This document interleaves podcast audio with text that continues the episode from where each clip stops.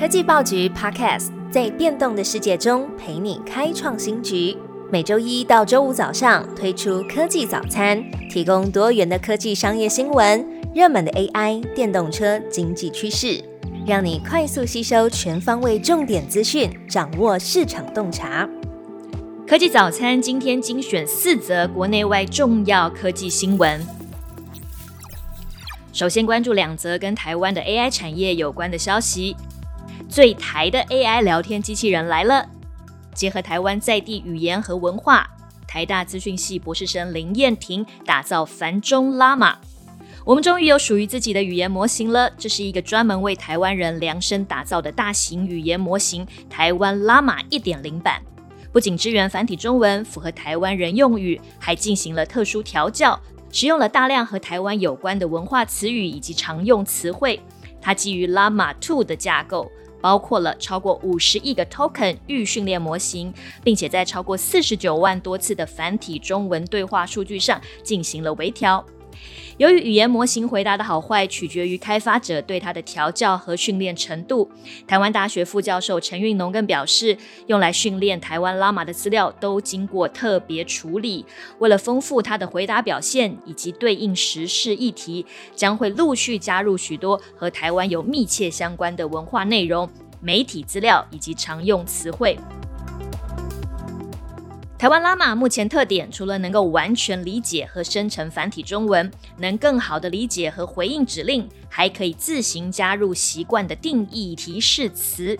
所谓的自定义提示词，是 ChatGPT 近期开放给用户的新功能，而台湾拉玛同步跟进，证明这个语言模型更新进度不落于人后。最重要的是，台湾拉玛已经开放给一般民众可以自由使用喽。目前有两种方式可以免费使用台湾拉玛，一种是进到 GitHub 下载安装到自己的电脑里，GitHub 里面有提供安装教学；第二种方式是直接到 Demo 网站来使用，在相关的社团当中讨论，不少人都称赞使用体验还不错，大家可以立刻去玩玩看这个由台大博士生林燕婷开发的台湾拉玛大型语言模型。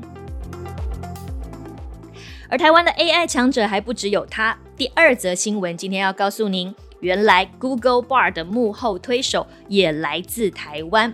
Google 杰出科学家季怀新说，有望扩大支援台语，看好台湾 AI 发展。Google 今年推出对话式 AI 服务 Google Bar，在开发团队中最关键的灵魂人物就是来自台湾的季怀新博士。身为 Google DeepMind 杰出科学家的季怀新，从美国总部回到台湾。他表示，在七月支援繁体中文之后，Google Bar 未来还有机会支援台语等等特殊语言。不过，搜集资料相对困难，所以 Google 将有意愿和台湾本土学者合作。季怀新也指出，台湾在 AI 和机器学习的发展具有潜力，以硬体为主力的人才可以积极研究大型语言模型与硬体的整合。而目前 Bar 存在五大已知限制，包含准确性、偏差性、人格化、伪阳性、恶意提示的刻意攻击等等。Google 表示将会持续研究并且改善。下一则新闻，Gartner 公布年度二十五大关键新兴技术，除了生成式 AI，还有谁上榜呢？